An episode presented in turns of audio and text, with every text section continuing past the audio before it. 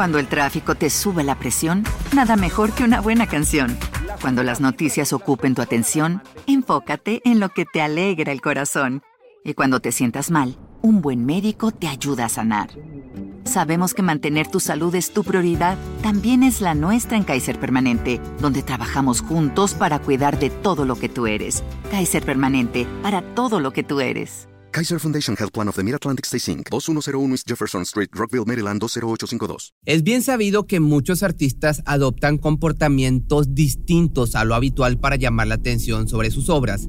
En ocasiones hemos visto casos en los que músicos cambian completamente su personalidad para tomar otra imagen, y Richard Kingclamer no era la excepción a esta regla, pues luego de que se diera a conocer el rumor sobre el homicidio de su esposa, explotó este concepto al punto de sugerir que él mismo había terminado con su vida.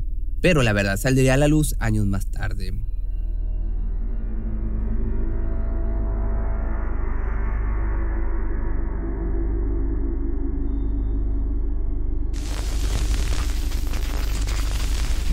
No era la primera ocasión en que Richard tenía problemas con su pareja. Durante su matrimonio se habían enfrascado en un sinfín de discusiones, en su mayoría provocadas por haber perdido los ahorros de toda su vida tras haber invertido en malos negocios. Esto provocó que el hombre comenzara a ingerir grandes cantidades de alcohol, elevando el conflicto hacia la violencia física. Esto provocó que Hannah Laura en ocasiones tuviera que refugiarse en casas de sus amigos o familiares para pasar la noche. La situación escaló un peor nivel el 31 de enero del año 91, cuando furioso comenzó a golpearla con una llave inglesa. Un par de segundos después la mujer dejó de respirar. Tras darse cuenta del terrible error que había cometido, Richard cayó en pánico y no tuvo mejor opción que echar a volar su creatividad para deshacerse del cuerpo. Poco después los amigos de la mujer comenzaron a preocuparse por la ausencia, increpando a su esposo en diversas ocasiones sobre su paradero, especialmente porque se tomó seis días para realizar el reporte de su desaparición. Pero ¿cómo puede el matrimonio llegar a un punto tan violento? Pues es que la historia de los Klinghammer se encuentra plagada de hechos traumáticos que los llevaron a este punto. Richard Kingclamer nació en marzo de 1937 en Holanda. Desde su infancia fue testigo de la capacidad de crueldad que reside en el ser humano. Su padre los abandonó cuando tenía dos años, lo que forzó a su madre a buscar una nueva vida en Austria, su hogar desde pequeña. La mudanza coincidió con el año en que se desató la Segunda Guerra Mundial, siendo Austria uno de los primeros países en ser ocupados por Alemania en el año de 1938 algo que marcaría su vida enormemente. Richard solía pasar las tardes al cuidado de sus tíos mientras que su madre intentaba ganarse la vida. A los cinco años presenció como un grupo de soldados abusaban íntimamente de su tía solo para quitarle la vida a su tío momentos después, dejándolo completamente solo. Este acontecimiento trajo como consecuencia que su madre dedicara su vida a vender su compañía, pues a ser dama de compañía, desde casa para poder mantener cerca a su hijo, o sea, ser cariñosa. Durante sus actividades fue víctima de abuso por parte de un soldado del partido alemán, ya sabes a cuál me refiero, además de verse obligada a mantener una relación amorosa con un oficial de alto rango de la SS para prevenir que el resto de su familia siguiera sufriendo. Sin embargo, al terminar la guerra, estas decisiones traerían consigo grandes consecuencias. Poco antes de la caída del régimen, Richard y su madre regresaron a Holanda para evitar ser castigados por las autoridades debido a su cercanía con el enemigo. Desafortunadamente en ese país fue capturada y recibió un castigo público. Los oficiales le afeitaron la cabeza completamente, una pena habitual para las mujeres que tuvieron un acercamiento a los soldados alemanes.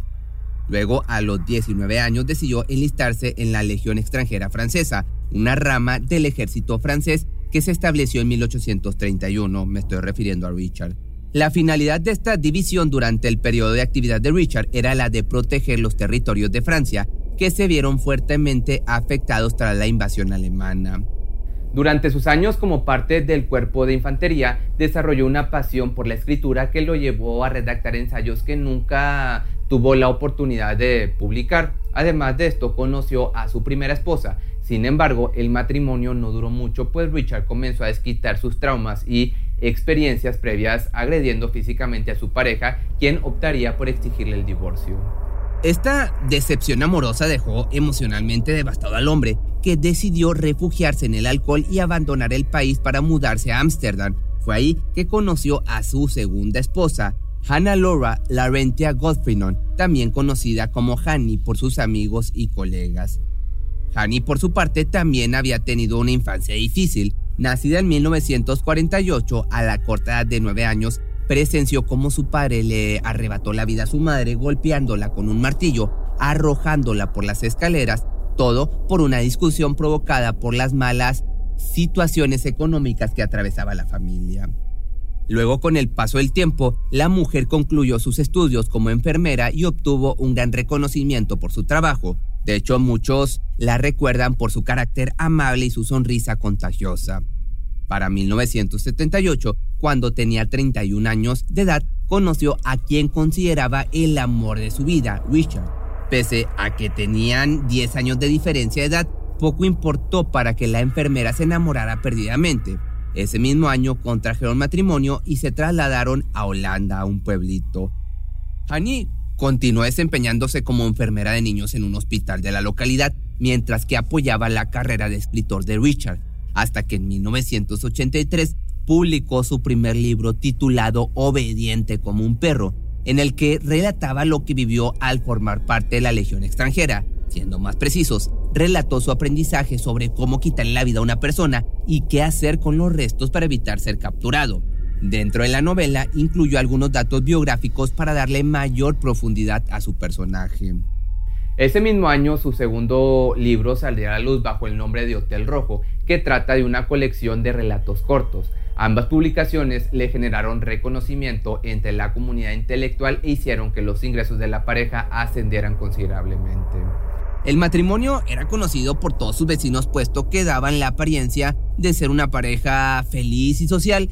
A menudo incluso asistían a reuniones con amigos en común o con otros miembros del círculo intelectual. Sin embargo, con el paso del tiempo, Richard caería en un estancamiento creativo, también conocido como bloqueo de escritor, que le provocó un gran temor a perder su fuente de ingreso, por lo que tratando de diversificar sus actividades económicas, invirtió gran parte del dinero de ambos en maquinaria para procesar alimentos, entre ellos una trituradora de carne de cerdo de gran tamaño, además de invertir en otros negocios. Para su desgracia, ninguno de sus proyectos resultó funcionar, por lo que los Klingheimer se vieron al borde de la bancarrota. Los fracasos no solo tuvieron repercusiones económicas en ellos, dado que el hombre comenzó a beber con más frecuencia y a tornarse violento hacia su esposa. Tras haber reportado la supuesta desaparición de su esposa, Richard volvió a casa para concentrarse en su siguiente proyecto literario. Muchos de los amigos de Hani lo acusaron de no haber hecho nada para encontrar a la mujer, por lo que el hombre comenzaría a desempeñar el rol de esposo despechado y preocupado a tal punto de ofrecer una recompensa para quien pudiera localizar su paradero. Solo él sabía la verdad, por lo que no dedicaba mucho tiempo a la búsqueda. En lugar de esto, sus vecinos mencionaron verlo bebiendo y creando esculturas con huesos de animales. Richard era un hombre excéntrico, pero un hombre esencialmente bueno. Muchas veces bebíamos juntos. Él amaba a su mujer y escribía libros y hacía grandes esculturas en su jardín. Fue lo que mencionó Cos Molenar, uno de sus vecinos. Por otra parte, su comportamiento atrajo fuertemente la atención de las autoridades, por lo que pronto comenzaron a investigarlo. En más de una ocasión fue llamado para ser interrogado mientras que los detectives registraban su hogar sin tener una sola pista del paradero de Hani. Incluso llegaron a utilizar aviones de la Fuerza Aérea holandesa equipados con infrarrojos para inspeccionar los terrenos aledaños, pero todos sus esfuerzos parecían ser en vano. En 1992, un año después de haber atacado brutalmente a su esposa, Richard presentó ante su editor su nuevo manuscrito titulado Miércoles Día de Albóndigas, un texto en el que describen siete posibles maneras en las que el protagonista podría haber terminado con la vida de su esposa. Otra posible traducción para el título sería miércoles día de carne picada, haciendo alusión a la procesadora de carne encontrada en la casa de Richard. En el escrito se detalla un método en particular en el que el protagonista se deshacía del cadáver de su esposa al forzarlo a través de una trituradora de carne y alimentaba a las gaviotas con los restos. De hecho, William Dunker, su editor, se estremeció mientras leía el documento y concluyó que se trataba de un trabajo demasiado macabro para ser publicado. Al terminar de leerlo, el editor le preguntó abiertamente a su colega si había matado a su esposa, a lo que obtuvo la respuesta de no es tiempo de hablar de eso. Pese a esto, Donker sugirió al escritor convertir el texto de una novela utilizando una parte del relato en la cual el personaje principal había robado unas pinturas de una galería de Ámsterdam. Esta decisión llevó a la publicación de su tercera obra, Rescate, en 1993. El libro tuvo un éxito moderado en ventas hasta que se filtró la información sobre el manuscrito original, o sea, el libro que había escrito originalmente. Varios párrafos del texto comenzaron a venderse de manera clandestina. Esta filtración llevó a Richard a alcanzar fama a lo largo del país, convirtiéndose en una especie de celebridad, acudiendo a programas de televisión, realizando entrevistas y sesiones de fotografías en las que le gustaba remover su dentadura para darle una mayor profundidad a las comisuras de su cráneo. Todo puede ser. Los lugareños dicen que la corté en pedazos o que la tiré en un estanque. Además de esto, el sujeto decidió cavar un pozo en su jardín y preguntó a sus vecinos si creían que el espacio era lo suficientemente profundo para depositar un cuerpo. Richard disfrutaba de la fama que le había generado la sospecha creciente sobre su participación en la desaparición de su esposa. No obstante, su verdadero secreto parecía estar lejos todavía de ser descubierto. La situación daría un giro inesperado cuando los rumores comenzaron a dispersarse y nadie parecía prestar atención a la ausencia de Hani, por lo que el escritor consideró que era el momento perfecto para seguir adelante y abandonar el pueblo de Holanda. El hombre decidió poner su casa en venta, pero antes tuvo que contratar a un abogado para que declarara muerta a su esposa y poder realizar la transacción. Además de esto, logró obtener una pensión por viudez. Una vez que consiguió compradores, se trasladó hacia un barrio de Ámsterdam, acompañado de su nueva pareja. Ahí, ubicado en una nueva ciudad, el escritor publicó su cuarto título llamado Cruz o Moneda, una novela en la que relataba la vida de su abuelo durante su actividad militar en la Segunda Guerra Mundial. En el año 2000 los enamorados gozaban con impunidad de todas las atracciones que la capital de los Países Bajos podían ofrecer. Se codeaban con otros escritores afamados de la época, además de frecuentar centros nocturnos y fiestas. Mientras tanto, la familia que adquirió la propiedad decidió hacer remodelaciones en el lugar, empezando por el jardín que tenía un viejo cobertizo. Los planes de remodelación incluían la demolición de esta construcción, por lo que los propietarios contrataron a un equipo de albañiles y jardineros para realizar la tarea. Sin embargo, mientras realizaban esta labor notaron que había algo enterrado bajo el piso. Se trataba de una losa hecha con barro y otros materiales por debajo de la placa asfáltica.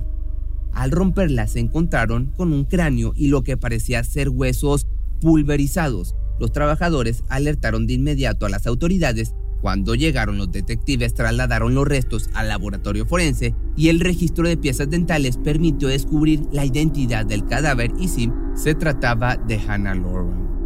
Richard fue puesto bajo arresto ese mismo día y enviado a prisión preventiva. Mientras tanto, los conocidos y amigos de Hani acudieron al lugar del descubrimiento para presentar sus respetos y dejar flores en el sitio, algo que comenzó a molestar a los actuales dueños del terreno.